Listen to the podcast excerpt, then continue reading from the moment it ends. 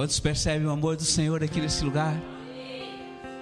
Ei, enquanto nós orávamos aqui, queridos, enquanto nós ministrávamos o louvor, como eu tenho dito, toda essa área aqui se esvai, e isso aqui se transforma na sala do trono. A sala do trono é onde ele está sentado, num alto e sublime trono, como viu Isaías lá no capítulo 6. E sempre que você está na presença do Senhor, seja na sua casa, seja no seu altar, seja onde for, quando você está falando com Ele, você está se relacionando com Ele, você está diante do trono dele. Então a sua postura muda, a sua vida muda, o seu entendimento muda, e a presença, a paz, a alegria e a bonança vem sobre você. Essas experiências Deus dá para aqueles que dá para aqueles que o amam e são apaixonados por Ele. Mas também da mesma unção e graça como nós nos oferecemos como um todo ao Senhor, com as nossas mãos, nossas vozes, o nosso coração, nós também trazemos no altar dele as nossas ofertas. Então esse é o momento entre a adoração e a palavra que você pode ter a oportunidade de trazer ao altar do Senhor a sua oferta.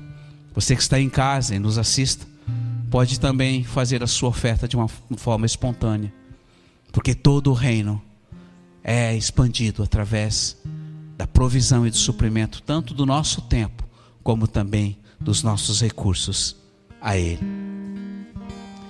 Queridos, então, nesta noite, a palavra chama-se o caminho. E você pode dizer: Eu sei, quem é o caminho, eu sei quem é a verdade e sei também quem é a própria vida.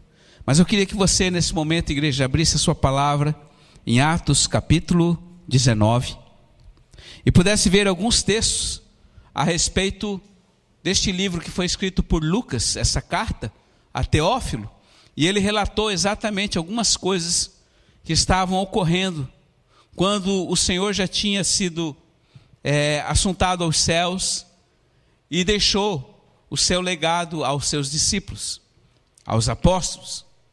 E então, haviam algumas coisas que estavam ocorrendo em todo aquele início do, da igreja chamada primitiva. A igreja que era apaixonada, a igreja que vivia, que tinha presenciado e tinha tido experiências pessoais com o Mestre, mas que agora ele não estava mais conosco de forma física, mas através do seu bom espírito. Por isso, em Atos capítulo 19, nós temos dois textos que vão falar sobre o caminho. E se você tiver com a caneta na mão, sublinha esse texto que diz assim o primeiro, Atos 19, versículo 9. Alguns, porém, empedernidos e incrédulos, falavam mal do caminho. Sublinha o caminho. Versículo 23 desse mesmo capítulo 19 de Atos. Por esta ocasião, houve grande tumulto e bastante grave a respeito do caminho. Pode sublinhar aí de novo o caminho. E voltando um pouquinho mais, em Atos capítulo 9, versículo 1 e 2, assim diz: Saulo o mesmo Paulo, respirando ameaças de morte contra os discípulos do Senhor, dirigiu-se ao sumo sacerdote e foi pedir-lhe carta para entrar nas sinagogas de Damasco, na Síria, a fim de poder trazer para Jerusalém presos o que lá pertencesse ao caminho. Sublinha aí, caminho, mais uma vez. Três textos específicos de rolo, confusão, prisão, ameaça, ódio e tensão para aqueles que eram do caminho. Este caminho é um caminho que tem letra maiúscula. Você pode olhar aí na sua Bíblia que não se trata de uma estrada qualquer. Mas o caminho que nós estamos vendo hoje, está relatado aqui, no início da igreja, era um caminho bastante difícil. Pai, eu quero pedir graça nesta noite para que o caminho seja desvendado diante de cada filho que aqui subiu neste lugar para te cultuar e cada um que está neste momento te cultuando aí da sua casa. Eu peço graça para que a palavra grave no coração e seja guardado como forma de que possam trilhar e possam continuar a jornada que um dia começaram contigo. Quem está nos vendo hoje a primeira vez, que volte para o caminho. Aquele que está desviado, aquele que se perdeu, aquele que não encontrou mais, que hoje, ao ouvir a tua palavra, Pai, possa retornar ao caminho e andar sobre ele. Então, filhinhos, esta palavra de Atos fala a respeito daqueles que eram do caminho. Eram os primeiros cristãos. Os primeiros que estavam seguindo uma pessoa. Este caminho que você está vendo aí, que está gravado aí na sua palavra, trata-se de uma pessoa. Quem é essa pessoa? Jesus Cristo. O Senhor, o caminho, a verdade e a vida. E não foi fácil para eles, porque muitos deles foram perseguidos, muitos deles foram espancados, muitos deles foram jogados em prisões, muitos deles foram ameaçados, família, e houve grande divisão dentro da casa, porque o próprio caminho, que era Jesus, falou: Olha, quando eu chegar, eu vou produzir divisão dentro da casa, haverá pai contra filho, filho contra pai, irmão contra irmão, porque quando eu edifico e trago o caminho na sua presença, eu causo divisão. Ué, mas você não é o Deus da unidade, o Deus da reconciliação, o Deus do amor? Sim. Mas eu sou aquele que também divide o santo do profano. Eu divido aquilo que é espírito e aquilo que é carne. Eu divido aquilo que provém do homem e aquilo que provém de mim. Então a distensão e não foram poucos aqueles irmãos do início da igreja que foram divididos dentro das suas casas, tiveram que renunciar a pai e mãe e outras coisas, a própria eh, tra tradição religiosa dos judeus da época. Porque aquele homem que veio, ele transformou e modificou a própria lei, trazendo graça para aqueles que ouvissem, e passou a trazer salvação, não mais pelas obras religiosas da carne, mas pela sua fé nele e, consequentemente, no Pai. Este caminho é uma pessoa. E talvez hoje, filhinho, você que o conhece, você que tem uma vida com ele, que ora, que lê a Bíblia, que tenha seu momento devocional com ele, que aparentemente faz tudo certinho, que mantém uma disciplina, para viver com Ele e manter a sua posição com Ele, eu quero dizer que tudo que você faz pode estar, como diz na gíria, politicamente correto. E a sua carne se satisfaz muito com isso. Porque hoje eu orei, porque hoje eu li a Bíblia, porque hoje eu ouvi uma ministração, até ouvi a devocional do pastor. Eu fiz tudo certinho. Então a minha carne ficou muito feliz e satisfeita. Mas eu quero dizer algo para você mais profundo. O caminho que aqueles primeiros irmãos nossos trilharam foi um caminho muito, muito, muito duro. E quando, 40 anos depois, que Jesus já tinha ressuscitado, já tinha subido aos céus, quando o Espírito Santo já tinha vindo sobre a terra, a perseguição sobre Jerusalém foi tão grande que aqueles que estavam na cidade, que conheciam e caminhavam e trilhavam esse caminho, foram compelidos a fugir para uma cidadezinha chamada Pela, próximo entre o Mar Morto e o Mar da Galileia. Fugiram, muitos fugiram. E aonde eles fugiram, eles foram refugiados. Mas aonde eles passavam, eles produziam a verdade e mostravam o caminho por onde estavam, onde passavam. e a cidade foi destruída. Todos nós sabemos que nos anos 70 Tito invadiu, destruiu e como o próprio Senhor falou, não ficou pedra sobre pedra. Hoje tem um pedaço de muro lá que os judeus estão lá todo dia lá orando diante daquele pedaço de muro, é o que sobrou para eles. Mas eu quero dizer algo para você. Esse caminho ele vai mais profundo do que uma obra religiosa de fazer alguma coisa para satisfazer a própria carne.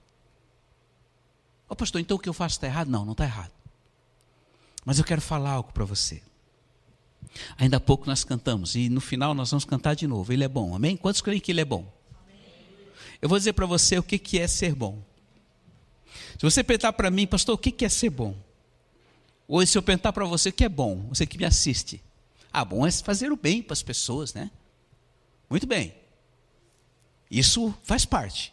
Havia uma árvore chamada árvore do conhecimento do bem e do mal. Uma árvore que nossos pais acabaram comendo um fruto que o Senhor falou: não coma porque é venenoso. Ah, mas ela comeu a fruta porque ela era boa. Não é isso? Era a frutinha boa. Então é a fruta do bem. Então está tudo certo. Está certo? Não. Tão venenoso e tão mais pernicioso é aquela fruta quanto o mal dela. Vocês estão entendendo? Porque a raiz dela é maligna. Não é de Deus. Esta é a árvore. Mas tem a árvore da vida. E esta árvore está guardada. E esta árvore só prova do seu fruto quem conhece e anda no caminho. Mas aonde leva esse caminho? Qual o objetivo desse caminho? Ah, ele vai dar no céu, pastor. Ele vai chegar na eternidade. A bússola dele está no Salmo 23. E ainda que eu ande pelo vale da sombra, ele está comigo. Você crê nisso? Você vive isso. Mas eu quero dizer para você que esse caminho é mais profundo. Esse caminho é baseado na bondade de Deus, que não é uma bondade cuja raiz está na árvore do conhecimento do bem e do mal, mas na árvore da vida. E quando eu falo da bondade de Deus, eu vou falar do amor de Deus. E amor de Deus é um amor extremamente apaixonante. Um amor que tem e dá e continua dando a própria vida para que você seja feliz que eu seja feliz. Que você seja extremamente feliz e alegre. Que mesmo em meio à tribulação de um deserto terrível, como ele fez o povo passar quando saiu do Egito, a bondade estava com eles. Mas preste atenção, isso está lá em Deuteronômio capítulo 1 eles não percebiam. Eles não perceberam a bondade que os acompanhava, que os provia diariamente de tudo que eles necessitavam. Pasmem, a sandalinha das crianças crescia no pé, a roupa crescia. Ela não ficava velha, ela não ficava podre. O alimento vinha diariamente. A água brotava da rocha. A rocha caminhava com eles e produzia água. Uh! Todos os dias era dia de milagre. Mas eles murmuraram, eles reclamaram, eles não reconheceram a bondade e por isso pereceram no deserto. Quem entrou na promessa? os filhos do deserto. Tá, pastor, o que tem isso a ver comigo? A estrada que nós caminhamos hoje, filho. O caminho que você trilha hoje. Ele não é um caminho fácil. Ele é um caminho que quando você for perceber a bondade dele, você vai viver a bondade dele. E a bondade dele significa amar o meu próximo, amar a minha esposa, amar o meu marido, amar o meu filho, ao ponto de dar a vida e fazê-lo feliz.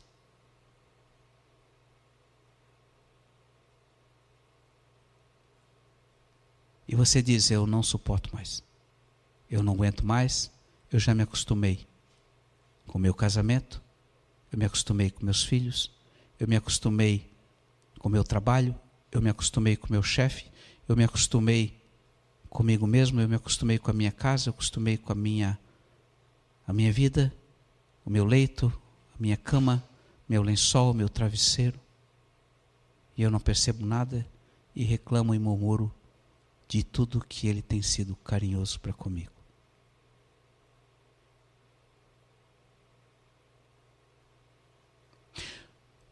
Esse caminho, filhinhos, vai mais fundo. Presta atenção.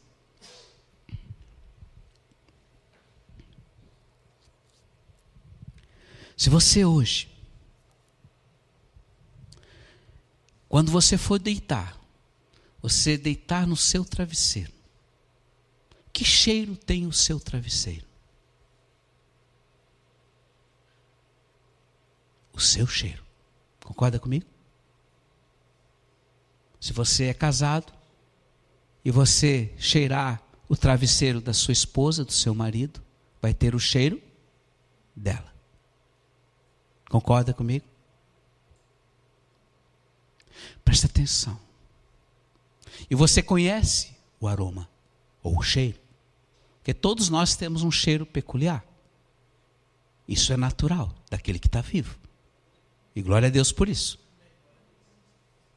Que você tenha um bom cheirinho, que tome banho todo dia. Bom, não importa.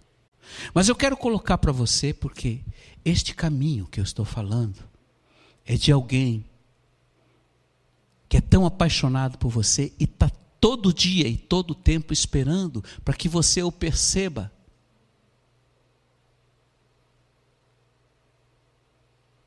Eu não sei quantos de vocês, hoje, quando levantaram, tomaram café, almoçaram, sequer agradeceram a Ele antes de botar o pão na boca. Por que, que eu estou falando sobre isso? Porque nós nos acostumamos, maldito seja o costume. Amém, igreja? Presta atenção, maldito seja o costume. Maldito seja o ócio produzido pelo costume daquilo que se torna e se tornou natural na minha vida. O amor e a bondade dele é tão grande que ele faz exatamente aquilo que o teu coração deseja, porque ele mesmo escreveu: Eu satisfaço o desejo do coração daqueles que me amam. Este caminho, que é ele, está terminando e vai terminar na eternidade e na glória. E quando você chegar lá na glória, pasmem. Quantos aqui têm casa própria? Levante a mão. Poucos. Quantos aqui moram de aluguel? Quantos aqui moram em alguma casa? Glória a Deus.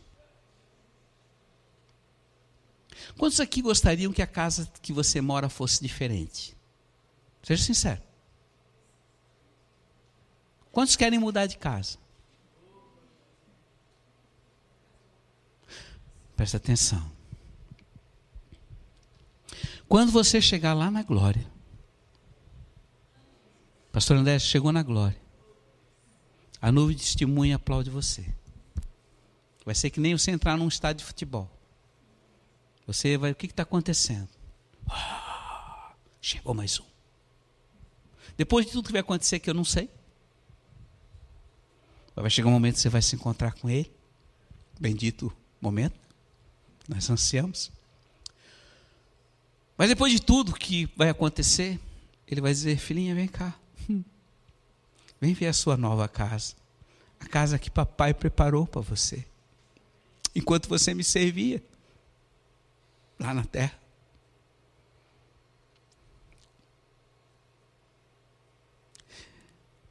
Vai ser muito melhor do que aquela casa que o Hulk dá para as pessoas que. Filho, presta atenção, eu quero falar algo muito importante para você. Esses são dias em que o Senhor está pedindo que você o perceba, não como um Deus distante, não com Deus que tu vai caminhar e vai lá num final que tu não sabe quando vai chegar, para encontrar um velhinho de barba branca. Não. Ele está tão próximo quanto for o desejo do teu coração de andar, caminhar e sentir o perfume dele. Hoje nós estamos loucos para chegar lá no jardim para sentir o perfume dele. Mas o perfume dele está tão próximo de você, quanto for o desejo de você perceber o amor. Enquanto você vai dormir, o anjo do Senhor está ali cuidando de você e você não percebe. Nunca faltou, desde o dia em que você o recebeu como Senhor e Salvador, o anjo do Senhor encostou em você. E a função dele é estar acampado ao seu lado. Irmão, se você se canta numa pessoa que está do seu lado, você imagina um anjo do Senhor em relação a você. Me desculpe. Eu falo isso de mim. Porque muitas vezes nós somos insuportáveis para nós mesmos. Mas ele está ali, sabe por que ele está ali? Porque ele é obediente a quem o mandou. E ele não rói a corda, ele não volta atrás. Ele não promete uma coisa e diz: Senhor, não posso mais, não aguento mais, me tira daqui e bota outro anjo. Que o cara é insuportável. Ele não faz nada. Ele só diz que me ama, mas não sai do chão. Mas ele está ali. Presta atenção, filhinhos. O quanto você murmurou hoje? Você reclamou porque está chovendo. Eu não vou ousar aqui perguntar para você se você levantou a mão porque estava chovendo. Porque eu sei que tem gente que reclamou da chuva.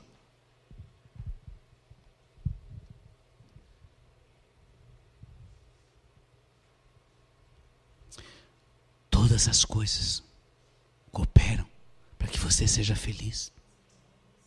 Comece a perceber isso nas pequenas coisas. Na torneira, na água que sai da sua casa. No chuveiro, o seu banho quentinho. Vocês estão entendendo?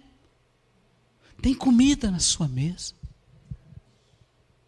Você pode ir no supermercado, eu não tenho dinheiro, mas você tem cartão de crédito, você tem crédito ainda. E se você não tiver crédito, tem problema. Vai falar com o papai. Vocês estão entendendo? Os que aqui disseram que querem uma casa nova, levante de novo. Os que querem a casa nova, levante, seja sincero. Papai vai dar para vocês. Se vocês desejarem e falarem com ele, e insistirem com ele, orarem com as suas esposas, para querer a casa que vocês querem. Se não orar, nada acontece. Deus não juntou homem e mulher para ficar cada um para o seu lado, reclamando um do outro. Sim ou não? Vamos ter um seminário sábado agora lá em Blumenau. Sugiro que estejam lá, os que puderem. Já acabou. Mas volta aqui. Volta a Ele. Você precisa, filho, perceber. E quando você perceber a presença dele, aonde você estiver, tudo muda. E esse outro dia eu estava ali com ele, era domingo à tarde, eu estava lá em Blumenau. Eu fui tomar meu cafezinho da tarde. Ele carinhosamente me deu um cafezinho, até de uma máquina de café. Eu não mereço. E um croissant. Estava eu e ele. Ele sentou do lado porque eu sempre o convido, eu não o vejo, mas sei que ele está ali. Falo com ele, ele fala comigo. E de repente eu olhei pela janela e eu vi um pinheiro, acima de um de uma região, tem um, um, ali em Blumenau tem uma regiãozinha ali, atrás do apartamento lá do, do Rodrigo, que é uma mata fechada, mas tinha um pinheiro que estava acima de todos. E antes que eu falasse alguma, que ele falasse alguma coisa, eu olhei para aquele pinheiro e eu disse, Senhor, Ele está acima de todos te adorando. Porque toda a vegetação te adora. Deus tem me dado muita atenção até mesmo a grama, que quando eu estou passando com o carro assim, eu vejo que cada graminha daquela está levantada para cima para glorificá-lo e adorá-lo.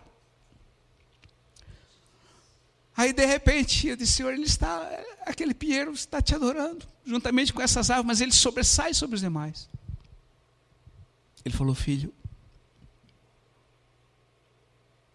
não só o pinheiro está me adorando, mas o sabiá que está cantando está me adorando. Ele canta, os passarinhos cantam, tudo que há na natureza me adora. Mas sabe, filho, quantos percebem? Muito poucos. Sabe quantos correspondem ao meu anseio? Muito poucos. Porque você só consegue perceber quando você para. E aí eu pergunto: você tem tempo para parar? Muito difícil. Quando você para, você pega aquela maquininha, né? Cheio de informação. Então, esse caminho, filhinhos, que eu estou falando para você hoje, é o caminho que vai dar de encontro nele. E um dia o Tomé falou: Senhor, nós não sabemos para onde tu vai. Ali em João 14, versículo 5. Mostra-nos o caminho. Aí ele falou para Tomé: Olha, eu sou, eu sou, eu sou. E quando ele disse eu sou, foi exatamente aquele momento em que Moisés estava lá no cume do Horebe, lá do Sinai, e via aquela, aquela sarça pegando fogo de uma forma sobrenatural, e ele ficava olhando, não queima, não tem fumaça, não, não, não, não fica torrado, como pode isso? Essa tremenda maravilha se aproximou dele, e o Senhor disse: Tira as sandálias do teu pé, este lugar é santo. Oh. E disse Moisés: Volta lá, e tira meu povo de lá. Senhor, mas o que eu vou falar para eles? Tu vai dizer: Eu sou, te enviou. Quem é eu sou? Hum. O autoexistente. Aquele que sempre existiu, continua existindo e sempre existirá. O absoluto. Aquele que tem vida em si próprio e que está nesse momento gerando esta vida dentro de você, filho. Uh!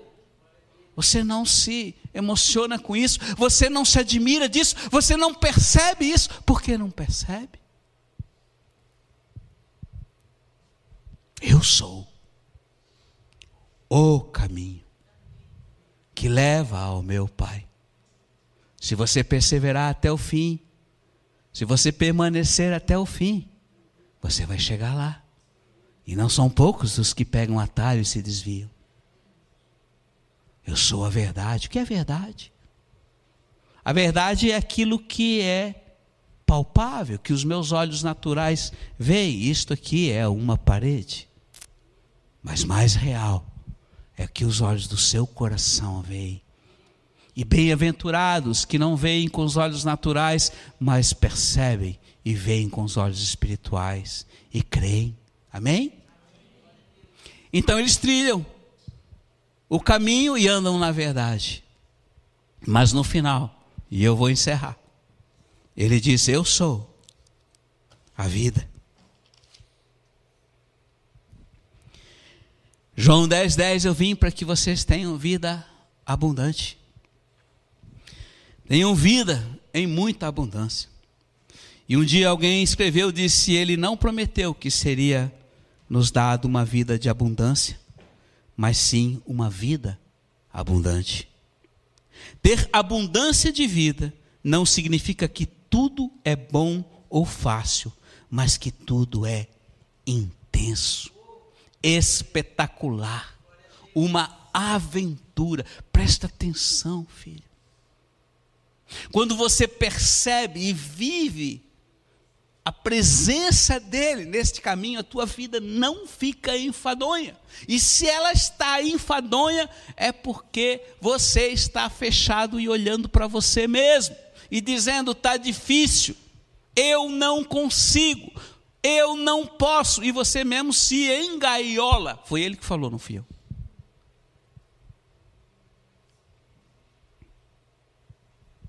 Então, filhinhos, viva essa aventura e essa emoção dessa vida. Os filhos do mundo apenas existem, mas nós, os filhos de Deus, temos vida. E Ele é a própria vida. Não basta existir, queridos. Nós precisamos viver nele, através dele e por ele. Hoje ele diz para você: Eu quero que você seja conhecido como aqueles do passado que eram conhecidos como os do caminho. A vida não lhes era fácil, mas a caminhada com ele havia uma aventura, uma emoção de uma vida não enfadonha e não ociosa. Feche os teus olhos nesse momento. Pare um minutinho, você que me assiste, pare um minutinho apenas. Reflita um pouquinho sobre tudo que papai fala com você hoje. E se em alguma coisa você tem tido falha, peça perdão a Ele.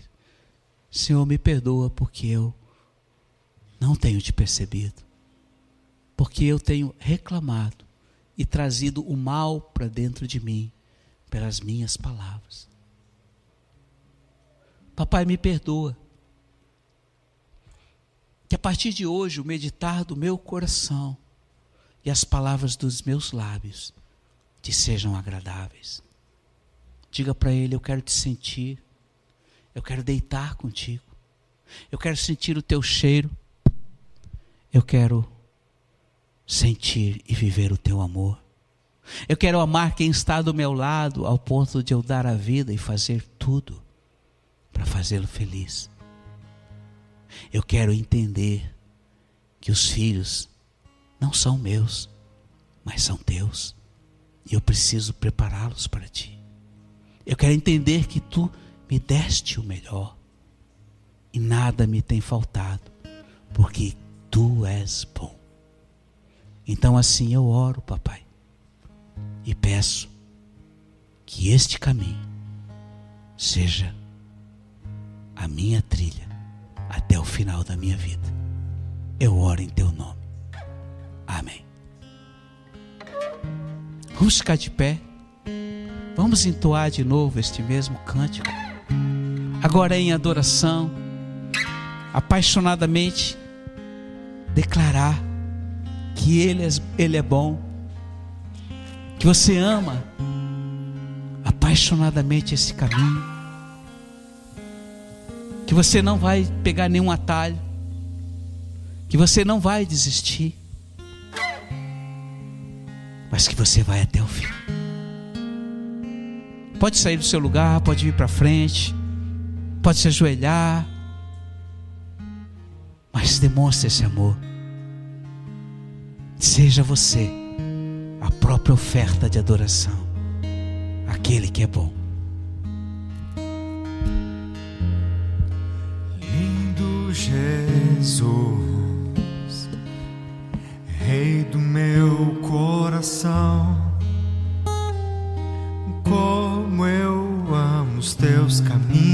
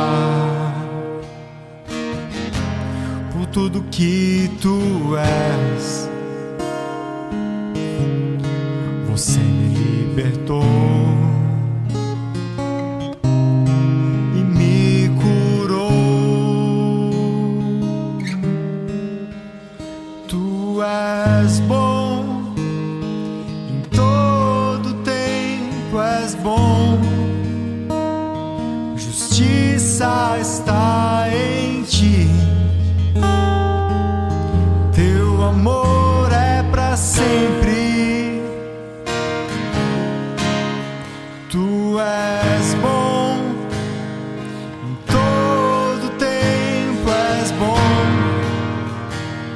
justiça está em ti, teu amor.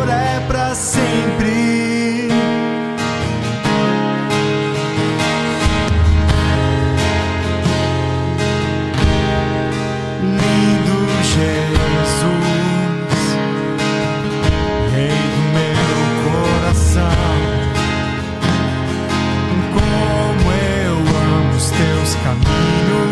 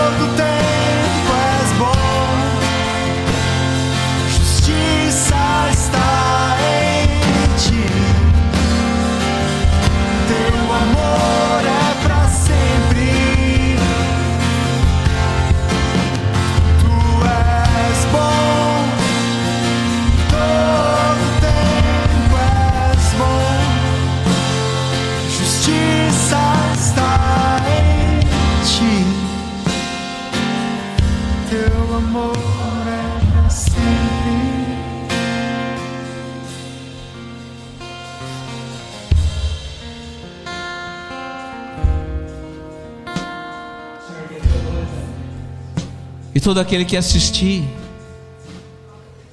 tem a revelação e os olhos do coração aberto para te perceber.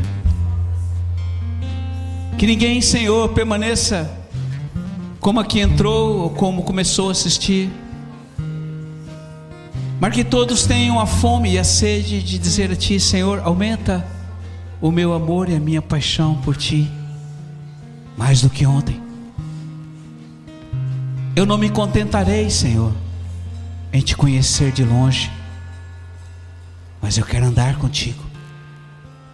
Então eu peço, abra os olhos do coração da noiva e abençoa a noiva nesta noite, que ela se atavie, que ela continue a ficar linda, santa e apaixonada à espera do seu noivo.